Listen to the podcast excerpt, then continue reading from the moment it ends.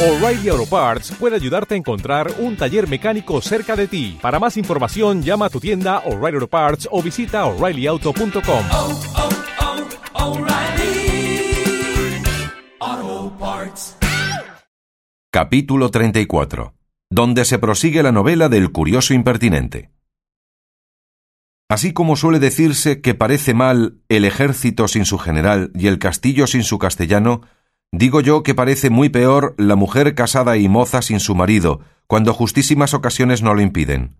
Yo me hallo tan mal sin vos y tan imposibilitada de no poder sufrir esta ausencia, que si presto no venís, me habré de ir a entretener en casa de mis padres, aunque deje sin guarda la vuestra, porque la que me dejastes, si es que quedó con tal título, creo que mira más por su gusto que por lo que a vos os toca, y pues sois discreto no tengo más que deciros, ni aun es bien que más os diga. Esta carta recibió Anselmo, y entendió por ella que Lotario había ya comenzado la empresa, y que Camila debía de haber respondido como él deseaba, y alegre sobremanera de tales nuevas, respondió a Camila de palabra, que no hiciese mudamiento de su casa en modo ninguno, porque él volvería con mucha brevedad. Admirada quedó Camila de la respuesta de Anselmo, que la puso en más confusión que primero, porque ni se atrevía a estar en su casa, ni menos irse a la de sus padres, porque en la quedada corría peligro su honestidad y en la ida iba contra el mandamiento de su esposo. En fin, se resolvió en lo que le estuvo peor, que fue en el quedarse, con determinación de no huir la presencia de Lotario, por no dar qué decir a sus criados, y ya le pesaba de haber escrito lo que escribió a su esposo, temerosa de que no pensase que Lotario había visto en ella alguna desenvoltura que le hubiese movido a no guardalle el decoro que debía. Pero fiada en su bondad, se fió en Dios y en su buen pensamiento, con que pensaba resistir callando a todo aquello que Lotario decirle quisiese, sin dar más cuenta a su marido por no ponerle en alguna pendencia y trabajo y aún andaba buscando manera como disculpar a Lotario con Anselmo cuando le preguntase la ocasión que le había movido a escribirle aquel papel. Con estos pensamientos más honrados que acertados ni provechosos, estuvo otro día escuchando a Lotario, el cual cargó la mano de manera que comenzó a titubear la firmeza de Camila, y su honestidad tuvo harto que hacer en acudir a los ojos para que no diesen muestra de alguna amorosa compasión que las lágrimas y las razones de Lotario en su pecho habían despertado. Todo esto notaba Lotario, y todo le encendía. Finalmente, a él le pareció que era menester, en el espacio y lugar que daba la ausencia de Anselmo, apretar el cerco a aquella fortaleza, y así acometió a su presunción con las alabanzas de su hermosura, porque no hay cosa que más presto rinda y allane las encastilladas torres de la vanidad de las hermosas que la misma vanidad, puesta en las lenguas de la adulación. En efecto, él con toda diligencia minó la roca de su entereza con tales pertrechos que aunque Camila fuera toda de bronce, viniera al suelo. Lloró, rogó, ofreció, aduló, porfió y fingió Lotario con tantos sentimientos, con muestras de tantas veras, que dio al través con el recato de Camila y vino a triunfar de lo que menos se pensaba y más deseaba. Rindióse Camila. Camila se rindió. Pero qué mucho si la amistad de Lotario no quedó en pie ejemplo claro que nos muestra que sólo se vence la pasión amorosa con huilla, y que nadie se ha de poner a brazos con tan poderoso enemigo, porque es menester fuerzas divinas para vencer las suyas humanas.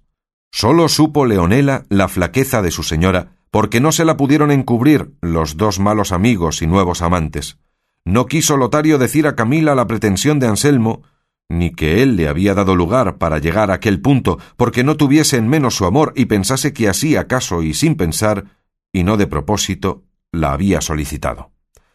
Volvió de allí a pocos días Anselmo a su casa y no echó de ver lo que faltaba en ella, que era lo que en menos tenía y más estimaba. Fuese luego a ver a Lotario, y hallóle en su casa, abrazáronse los dos, y el uno preguntó por las nuevas de su vida o de su muerte.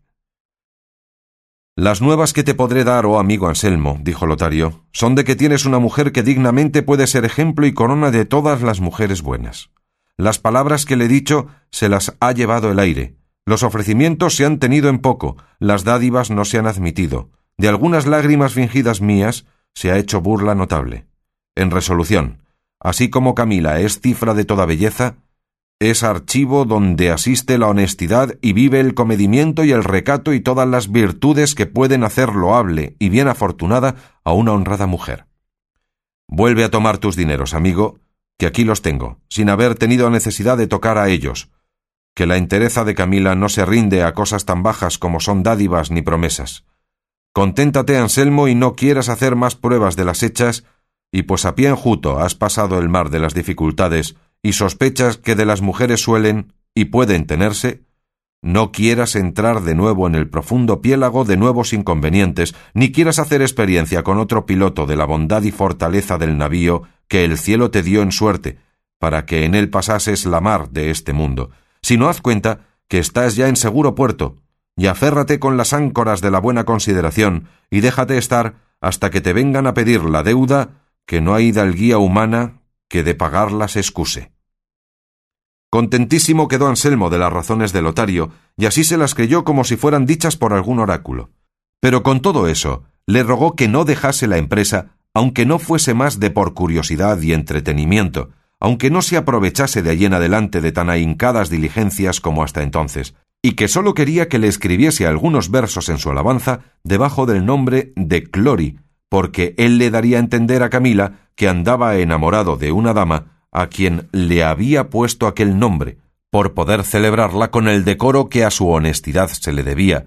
y que cuando Lotario no quisiera tomar trabajo de escribir los versos, que él los haría. No será menester eso, dijo Lotario, pues no me son tan enemigas las musas que algunos ratos del año no me visiten.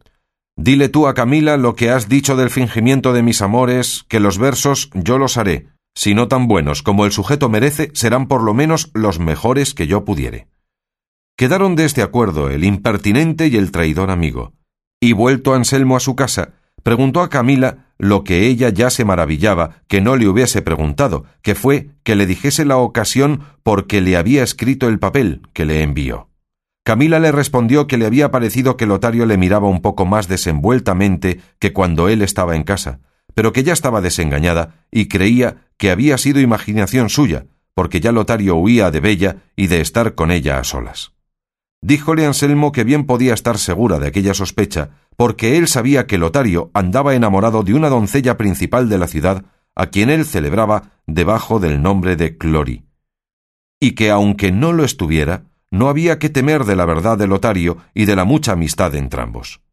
ambos. Ya no estar avisada Camila de Lotario de que eran fingidos aquellos amores de Clori, y que él se lo había dicho a Anselmo por poder ocuparse algunos ratos en las mismas alabanzas de Camila, ella sin duda cayera en la desesperada red de los celos, mas por estar ya advertida, pasó aquel sobresalto sin pesadumbre. Otro día, estando los tres sobre mesa, rogó Anselmo a Lotario dijese alguna cosa de las que había compuesto a su amada Clori, que pues Camila no la conocía, seguramente podía decir lo que quisiese. Aunque la conociera, respondió Lotario, no encubriera yo nada, porque cuando algún amante lo a su dama de hermosa y la nota de cruel, ningún oprobio hace a su buen crédito, pero sea lo que fuere, lo que sé decir, que ayer hice un soneto a la ingratitud de esta Clori, que dice así. En el silencio de la noche, cuando ocupa el dulce sueño a los mortales, la pobre cuenta de mis ricos males, estoy al cielo y a mi Clori dando y al tiempo cuando el sol se va mostrando por las rosadas puertas orientales, con suspiros y acentos desiguales, voy la antigua querella renovando. Y cuando el sol de su estrellado asiento derechos rayos a la tierra envía, el llanto crece y doblo los gemidos, vuelve la noche y vuelvo al triste cuento, y siempre hallo en mi mortal porfía al cielo sordo, a Clori sin oídos. Bien le pareció el soneto a Camila, pero mejor a Anselmo, pues le alabó y dijo que era demasiadamente cruel la dama que tan claras verdades no correspondía. A lo que dijo Camila, luego, ¿todo aquello que los poetas enamorados dicen es verdad? En cuanto poetas no la dicen, respondió Lotario, mas en cuanto enamorados, siempre quedan tan cortos como verdaderos. No hay duda de eso, replicó Anselmo, todo por apoyar y acreditar los pensamientos de Lotario con Camila, tan descuidada del artificio de Anselmo como ya enamorada de Lotario. Y así, con el gusto que de sus cosas tenía, y más teniendo por entendido que sus deseos y escritos a ella se encaminaban, y que ella era la verdadera Clori, le rogó que si otro soneto o otros versos sabía los dijese. Sí sé, respondió Lotario, pero no creo que es tan bueno como el primero, o por mejor decir, menos malo. Y podréislo bien juzgar, pues es este. Yo sé que muero, y si no soy creído, es más cierto el morir como es más cierto verme a tus pies, oh bella ingrata, muerto, antes que de adorarte arrepentido. Podré yo verme en la región de olvido, de vida y gloria y de favor desierto, y allí verse podrá en mi pecho abierto cómo tu hermoso rostro está esculpido. Que esta reliquia guardo para el duro trance que me amenaza mi porfía, que en tu mismo rigor se fortalece. Ay de aquel que navega el cielo oscuro por mar no usado y peligrosa vía donde norte o puerto no se ofrece. También alabó este segundo soneto Anselmo como había hecho el primero, y de esta manera iba añadiendo eslabón a eslabón a la cadena con que se enlazaba y trababa su deshonra, pues cuando más Lotario le deshonraba, entonces le decía que estaba más honrado. Y con esto todos los escalones que Camila bajaba hacia el centro de su menosprecio los subía, en la opinión de su marido, hacia la cumbre de la virtud y de su buena fama. Sucedió en esto que hallándose una vez, entre otras, sola Camila con su doncella, le dijo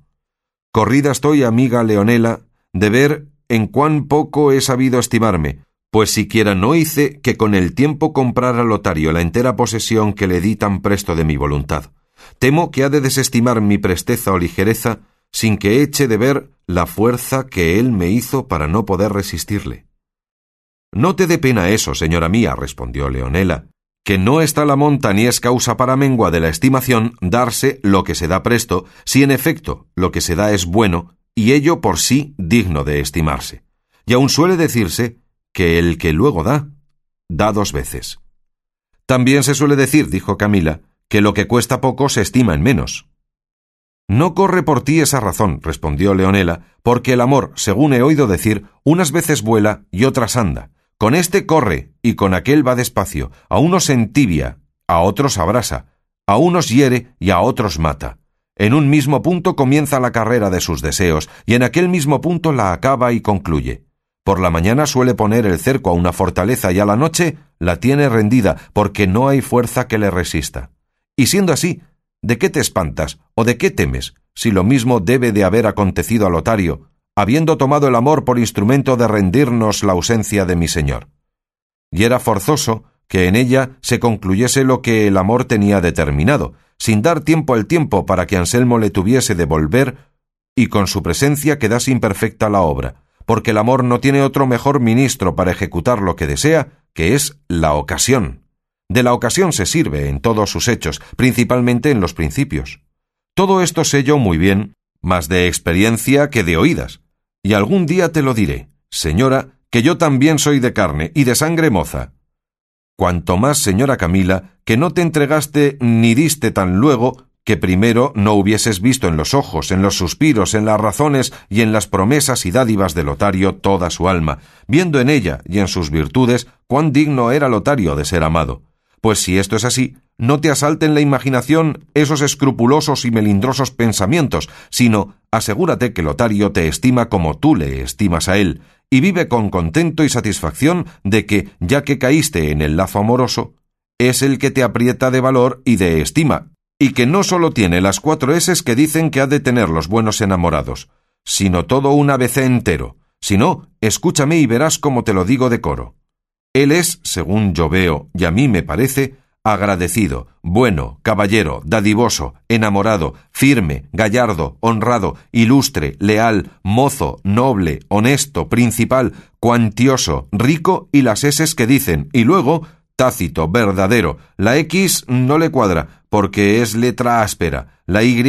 ya está dicha. La Z, celador de tu honra. Rióse Camila del ABC de su doncella, y túvola por más plática en las cosas de amor que ella decía, y así lo confesó ella, descubriendo a Camila cómo trataba amores con un mancebo bien nacido de la misma ciudad, de lo cual se turbó Camila, temiendo que era aquel camino por donde su honra podía correr riesgo apuróla si pasaban sus pláticas a más que serlo. Ella, con poca vergüenza y mucha desenvoltura, le respondió que sí pasaban, porque es cosa ya cierta que los descuidos de las señoras quitan la vergüenza a las criadas, las cuales, cuando ven a las amas echar traspiés, no se les da nada a ellas de cojear ni de que lo sepan. No pudo hacer otra cosa Camila sino rogar a Leonela no dijese nada de su hecho al que decía ser su amante, y que tratase sus cosas con secreto, porque no viniesen a noticia de Anselmo ni de Lotario. Leonela respondió que así lo haría, mas cumpliólo de manera que hizo cierto el temor de Camila, de que por ella había de perder su crédito. Porque la deshonesta y atrevida Leonela, después que vio que el proceder de su ama no era el que solía, atrevióse a entrar y poner dentro de casa a su amante, confiada que, aunque su señora le viese, no habría de osar descubrille. Que este daño acarrean entre otros los pecados de las señoras, que se hacen esclavas de sus mismas criadas y se obligan a encubrirle sus deshonestidades y vilezas, como aconteció con Camila, que aunque vio una y muchas veces que su Leonela estaba con su galán en un aposento de su casa, no sólo no la osaba reñir, mas dábale lugar a que lo encerrase y quitábale todos los estorbos para que no fuese visto de su marido.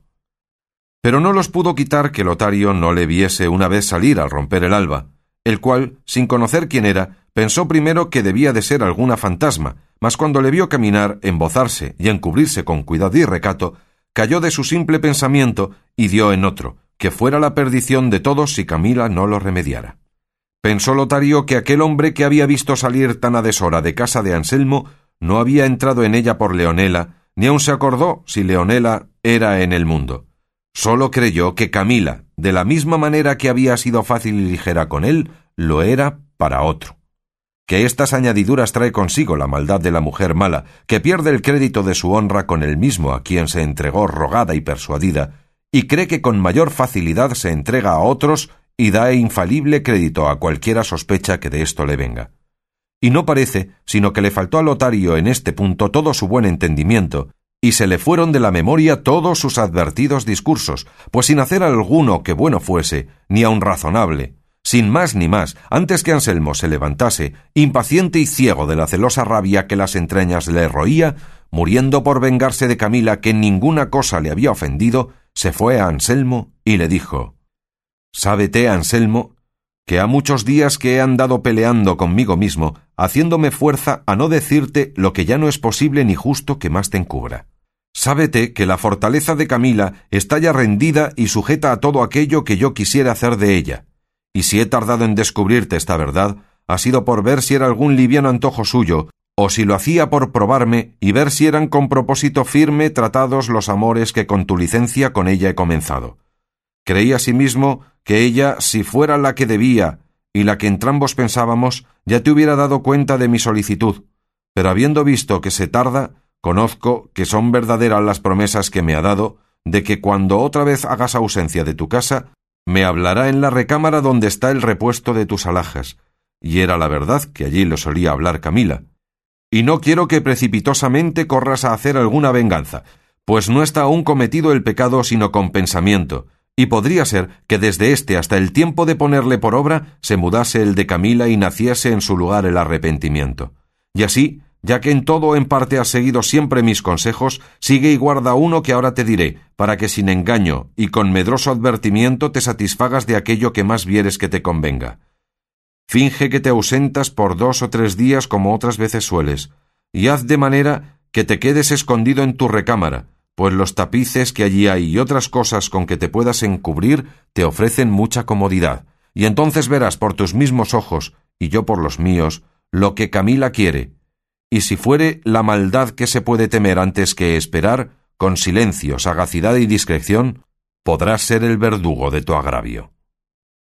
Absorto, suspenso y admirado quedó Anselmo con las razones de Lotario, porque le cogieron en tiempo donde menos las esperaba oír, porque ya tenía a Camila por vencedora de los fingidos asaltos de Lotario, y comenzaba a gozar la gloria del vencimiento.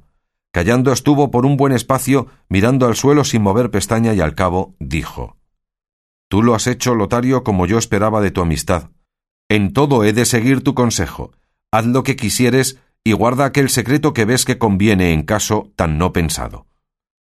Prometióselo Lotario, y en apartándose de él se arrepintió totalmente de cuanto le había dicho, viendo cuán neciamente había andado, pues pudiera él vengarse de Camila, y no por camino tan cruel y tan deshonrado. Maldecía su entendimiento, afeaba su ligera determinación, y no sabía qué medio tomarse para deshacer lo hecho o para dalle alguna razonable salida. Al fin acordó de dar cuenta de todo a Camila, y como no faltaba lugar para poderlo hacer, aquel mismo día la halló sola, y ella, así como vio que le podía hablar, le dijo Sabed, amigo Lotario, que tengo una pena en el corazón que me le aprieta de suerte que parece que quiere reventar en el pecho, y ha de ser maravilla si no lo hace. Pues ha llegado la desvergüenza de Leonela a tanto que cada noche encierra un galán suyo en esta casa y se está con él hasta el día, tan a costa de mi crédito cuanto le quedara campo abierto de juzgarlo al que le viere salir a horas tan inusitadas de mi casa. Y lo que me fatiga es que no la puedo castigar ni reñir, que el ser ella secretario de nuestros tratos me ha puesto un freno en la boca para callar los suyos, y temo que de aquí ha de nacer algún mal suceso. Al principio que Camila esto decía, creyó Lotario que era artificio para desmentille que el hombre que había visto salir era de Leonela y no suyo, pero viéndola llorar y afligirse y pedirle remedio, vino a creer la verdad, y en creyéndola, acabó de estar confuso y arrepentido del todo. Pero con todo esto, respondió a Camila que no tuviese pena, que él ordenaría remedio para atajar la insolencia de Leonela. Díjole asimismo lo que, instigado de la furiosa rabia de los celos, había dicho a Anselmo, y cómo estaba concertado de esconderse en la recámara para ver desde allí a la clara la poca lealtad que ella le guardaba. Pidióle perdón de esta locura y consejo para poder remedialla y salir bien de tan revuelto laberinto como su mal discurso le había puesto. Espantada quedó Camila de oír lo que Lotario le decía, y con mucho enojo y muchas y discretas razones le riñó y afeó su mal pensamiento y la simple y mala determinación que había tenido. Pero como naturalmente tiene la mujer ingenio presto para el bien y para el mal, más que el varón, puesto que le va faltando cuando de propósito se pone a hacer discursos, luego al instante halló Camila el modo de remediar tan al parecer irremediable negocio, y dijo al lotario que procurase que otro día se escondiese Anselmo donde decía porque ella pensaba sacar de su escondimiento comodidad para que desde allí en adelante los dos se gozasen sin sobresalto alguno, y sin declararle del todo su pensamiento, le advirtió que tuviese cuidado que, en estando Anselmo escondido, él viniese cuando Leonela le llamase, y que, a cuanto ella le dijese, le respondiese como respondiera aunque no supiera que Anselmo le escuchaba. Porfió Lotario que le acabase de declarar su intención, porque con más seguridad ya aviso guardase todo lo que viese a ser necesario.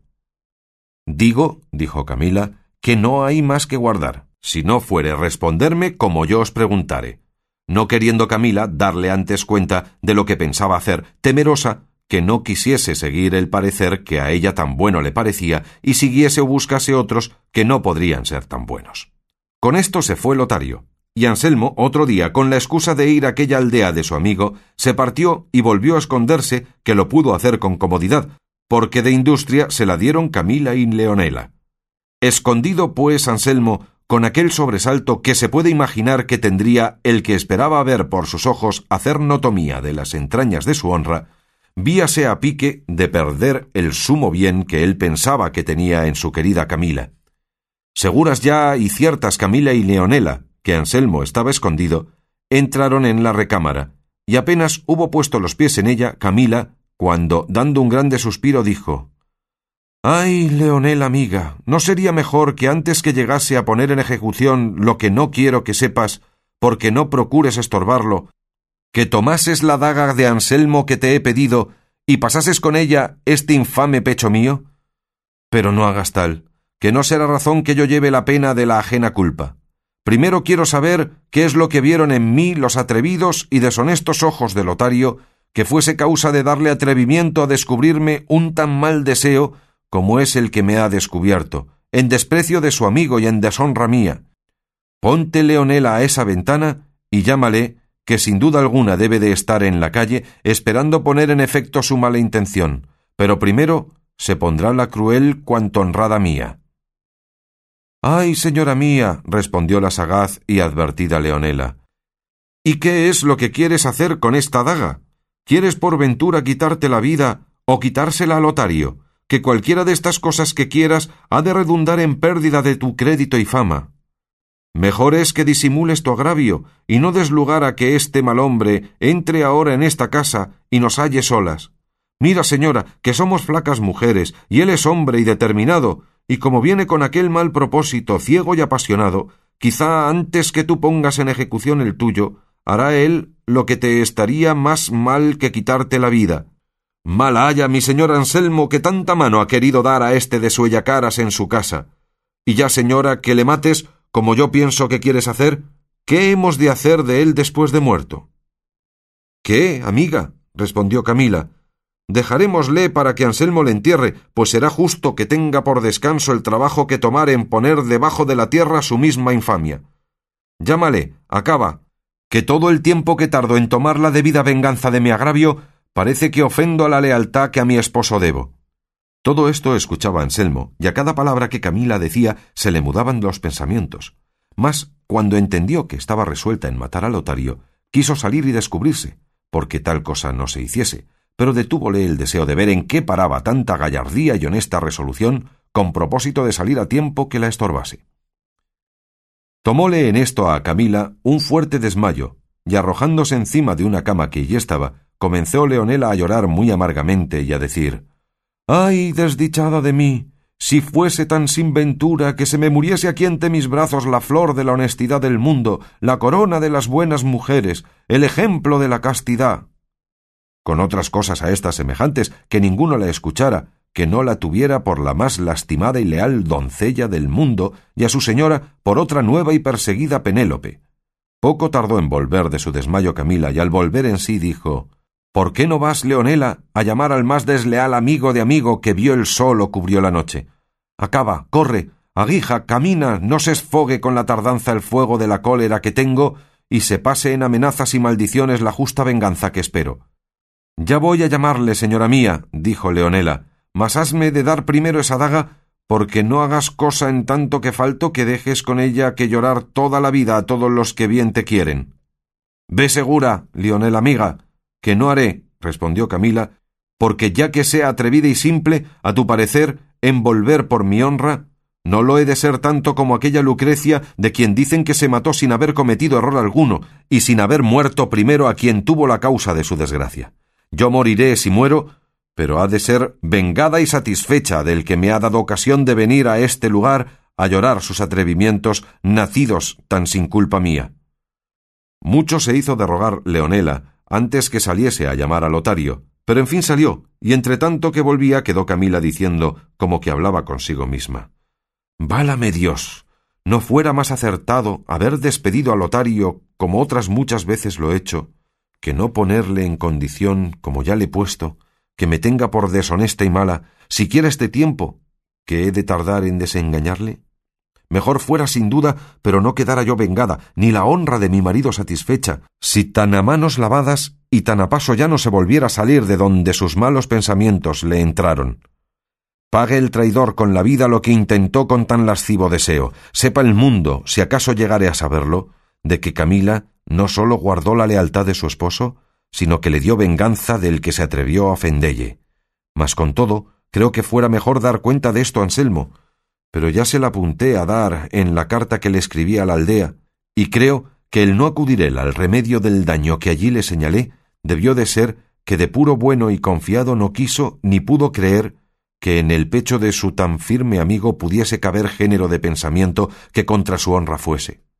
Ni aun yo lo creí después por muchos días, ni lo creyera jamás si su insolencia no llegara tanto, que las manifiestas dádivas y las largas promesas y las continuas lágrimas no me lo manifestaran. Mas, ¿para qué hago yo ahora estos discursos? ¿Tiene por ventura una resolución gallarda necesidad de consejo alguno? No, por cierto. Afuera, pues, traidores. Aquí venganzas. Entre el falso, venga, llegue, muera y acabe, y suceda lo que sucediere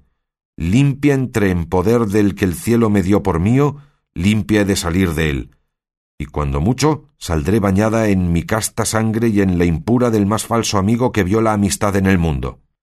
Y diciendo esto, se paseaba por la sala con la daga desenvainada, dando tan desconcertados y desaforados pasos, y haciendo tales ademanes que no parecía sino que le faltaba el juicio, y que no era mujer delicada, sino un rufián desesperado. Todo lo miraba Anselmo, cubierto detrás de unos tapices donde se había escondido, y de todo se admiraba, y ya le parecía que lo que había visto y oído era bastante satisfacción para mayores sospechas, y ya quisiera que la prueba de venir Lotario faltara, temeroso de algún mal repentino suceso. Y estando ya para manifestarse y salir, para abrazar y desengañar a su esposa, se detuvo porque vio que Leonela volvía con Lotario de la mano, y así como Camila le vio, haciendo con la daga en el suelo una gran raya delante de ella, le dijo Lotario, advierte lo que te digo. Si a dicha te la te vieres a pasar de esta raya que ves, ni aun llegar a ella, en el punto que te viere que lo intentas, en ese mismo me pasaré el pecho con esta daga que en las manos tengo. Y antes que a esto me respondas palabra, quiero que otras algunas me escuches, que después responderás lo que más te agrade. Lo primero quiero, Lotario, que me digas si conoces a Anselmo, mi marido, y en qué opinión le tienes. Y lo segundo, quiero saber también si me conoces a mí. Respóndeme a esto y no te turbes ni pienses mucho lo que has de responder, pues no son dificultades las que te pregunto. No era tan ignorante Lotario, que desde el primer punto que Camila le dijo que hiciese esconder a Anselmo no hubiese dado en la cuenta de lo que ella pensaba hacer, y así correspondió con su intención tan discretamente y tan a tiempo que hicieran los dos pasar aquella mentira por más que cierta verdad, y así respondió a Camila de esta manera. No pensé yo, hermosa Camila, que me llamabas para preguntarme cosas tan fuera de la intención con que yo aquí vengo. Si lo haces por dilatarme la prometida merced, desde más lejos pudieras entretenerla, porque tanto más fatiga el bien deseado cuando la esperanza está más cerca de poseello. Pero, porque no digas que no respondo a tus preguntas, digo que conozco a tu esposo Anselmo y nos conocemos los dos desde nuestros más tiernos años, y no quiero decir lo que tú también sabes de nuestra amistad, por no me hacer testigo del agravio que el amor hace que le haga, poderosa disculpa de mayores hierros. A ti te conozco y tengo en la misma posesión que él te tiene, que a no ser así, por menos prendas que las tuyas no había yo de ir contra lo que debo a ser quien soy y contra las santas leyes de la verdadera amistad, ahora por tan poderoso enemigo como el amor por mí rompidas y violadas. Si eso confiesas, respondió Camila, enemigo mortal de todo aquello que justamente merece ser amado, ¿con qué rostro osas parecer ante quien sabes que es el espejo donde se mira aquel en quien tú te debieras mirar, para que vieras con cuán poca ocasión le agravias? Pero ya callo, ay desdichada de mí, en la cuenta de quien te ha hecho tener tan poca con lo que a ti mismo debes, que debe de haber sido alguna desenvoltura mía que no quiero llamarla deshonestidad, pues no habrá procedido de deliberada determinación, sino de algún descuido de los que las mujeres que piensan que no tienen de quién recatarse suelen hacer inadvertidamente. Si no, dime, ¿cuándo, oh traidor, respondí a tus ruegos con alguna palabra o señal que pudiese despertar en ti alguna sombra de esperanza de cumplir tus infames deseos? ¿Cuándo tus amorosas palabras no fueron desechadas y reprendidas de las mías con rigor y con aspereza? ¿Cuándo tus muchas promesas y mayores dádivas fueron de mí creídas ni admitidas? Pero, por parecerme que alguno no puede perseverar en el intento amoroso luengo tiempo, si no es sustentado de alguna esperanza, quiero atribuirme a mí la culpa de tu impertinencia, pues sin duda algún descuido mío ha sustentado tanto tiempo tu cuidado, y así quiero castigarme, y darme la pena que tu culpa merece. Y porque vieses que siendo conmigo tan inhumana no era posible dejar de serlo contigo, quise traerte a ser testigo del sacrificio que pienso hacer a la ofendida honra de mi tan honrado marido, agraviado de ti con el mayor cuidado que te ha sido posible, y de mí también con el poco recato que he tenido de luir la ocasión, si alguna te di, para favorecer y canonizar tus malas intenciones. Torno a decir que la sospecha que tengo que algún descuido mío engendró en ti tan desvariados pensamientos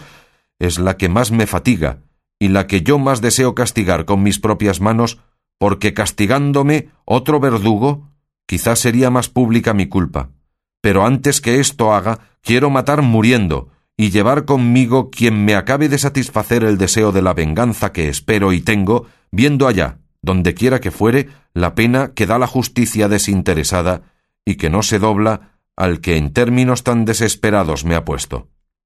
Y diciendo estas razones, con una increíble fuerza y ligereza, arremetió a Lotario con la daga desenvainada, con tales muestras de querer enclavársela en el pecho, que casi él estuvo en duda si aquellas demostraciones eran falsas o verdaderas, porque le fue forzoso valerse de su industria y de su fuerza para estorbar que Camila no le diese, la cual tan vivamente fingía aquel extraño embuste y falsedad, que por dalle color de verdad la quiso matizar con su misma sangre, porque viendo que no podía ver a Lotario, o fingiendo que no podía, dijo Pues la suerte no quiere satisfacer del todo mi tan justo deseo, A lo menos no será tan poderosa que en parte me quite que no le satisfaga. Y haciendo fuerza para soltar la mano de la daga, que Lotario la tenía asida, la sacó y guiando su punta por parte que pudiese herir no profundamente, se la entró y escondió por más arriba de la islilla del lado izquierdo junto al hombro y luego se dejó caer en el suelo como desmayada. Estaban Leonela y Lotario suspensos y atónitos de tal suceso, y todavía dudaban de la verdad de aquel hecho, viendo a Camila tendida en tierra y bañada en su sangre. Acudió Lotario con mucha presteza, despavorido y sin aliento, a sacar la daga, y en ver la pequeña herida salió del temor que hasta entonces tenía, y de nuevo se admiró de la sagacidad, prudencia y mucha discreción de la hermosa Camila, y por acudir con lo que a él le tocaba, comenzó a hacer una larga y triste lamentación sobre el cuerpo de Camila, como si estuviera difunta, echándose muchas maldiciones no sólo a él, sino al que había sido causa de habelle puesto en aquel término. Y como sabía que le escuchaba su amigo Anselmo, decía cosas que el que le oyera le tuviera mucha más lástima que a Camila, aunque por muerta la juzgara. Leonela la tomó en brazos y la puso en el lecho, suplicando a Lotario fuese a buscar quien secretamente a Camila curase, Pedíale asimismo consejo y parecer de lo que dirían a Anselmo de aquella herida de su señora, si acaso viniese antes que estuviese sana. Él respondió que dijesen lo que quisiesen, que él no estaba para dar consejo que de provecho fuese. Sólo le dijo que procurase tomarle la sangre, porque él se iba donde gentes no le viesen, y con muestras de mucho dolor y sentimiento se salió de casa, y cuando se vio solo, y en parte donde nadie le veía, no cesaba de hacerse cruces maravillándose de la industria de Camila y de los ademanes tan propios de Leonela.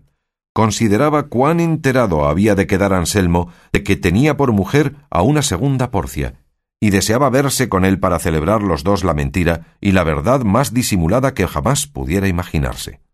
Leonela tomó, como se ha dicho, la sangre de su señora, que no era más de aquello que bastó para acreditar su embuste, y lavando con un poco de vino la herida se la ató lo mejor que supo, diciendo tales razones en tanto que la curaba, que aunque no hubieran precedido otras, bastaran hacer creer Anselmo que tenía en Camila un simulacro de la honestidad. Juntáronse a las palabras de Leonela otras de Camila, llamándose cobarde y de poco ánimo, pues le había faltado el tiempo que fuera más necesario tenerle para quitarse la vida, que tan aborrecida tenía. Pedía consejo a su doncella si diría o no todo aquel suceso a su querido esposo, la cual le dijo que no se lo dijese, porque le pondría en obligación de vengarse de Lotario, lo cual no podría ser sin mucho riesgo suyo, y que la buena mujer estaba obligada a no dar ocasión a su marido a que riñese, sino a quitalle todas aquellas que le fuese posible. Respondió Camila que le parecía muy bien su parecer, y que ella le seguiría, pero que en todo caso convenía buscar qué decir Anselmo de la causa de aquella herida, que él no podría dejar de ver, a lo que Leonela respondía que ella, ni aun burlando, no sabía mentir. Pues yo, hermana, replicó Camila, ¿qué tengo de saber que no me atreveré a forjar ni sustentar una mentira si me fuese en ello la vida? Y si es que no hemos de saber dar salida a esto, mejor será decirle la verdad desnuda que no que nos alcance en mentirosa cuenta. No tengas pena, señora. De aquí a mañana, respondió Leonela, yo pensaré qué le digamos, y quizá que por ser la herida donde es, la podrás encubrir sin que él la vea, y el cielo será servido de favorecer a nuestros tan justos y tan honrados pensamientos. Sosiégate, señora mía, y procura sosegar tu alteración, porque mi señor no te halle sobresaltada, y lo demás déjalo a mi cargo y al de Dios, que siempre acude a los buenos deseos. Atentísimo había estado Anselmo a escuchar y a ver representar la tragedia de la muerte de su honra, la cual con tan extraños y eficaces afectos la representaron los personajes de ella, que pareció que se habían transformado en la misma verdad de lo que fingían. Deseaba mucho la noche y el tener lugar para salir de su casa y ir a verse con su buen amigo Lotario, congratulándose con él de la margarita preciosa que había hallado en el desengaño de la bondad de su esposa. Tuvieron cuidado las dos de darle lugar y comodidad a que saliese, y él, sin perdella, salió y luego fue a buscar a Lotario, el cual hallado no se puede buenamente contar los abrazos que le dio, las cosas que de su contento le dijo, las alabanzas que dio a Camila, todo lo cual escuchó Lotario sin poder dar muestras de alguna alegría, porque se le representaba la memoria cuán engañado estaba su amigo y cuán injustamente él le agraviaba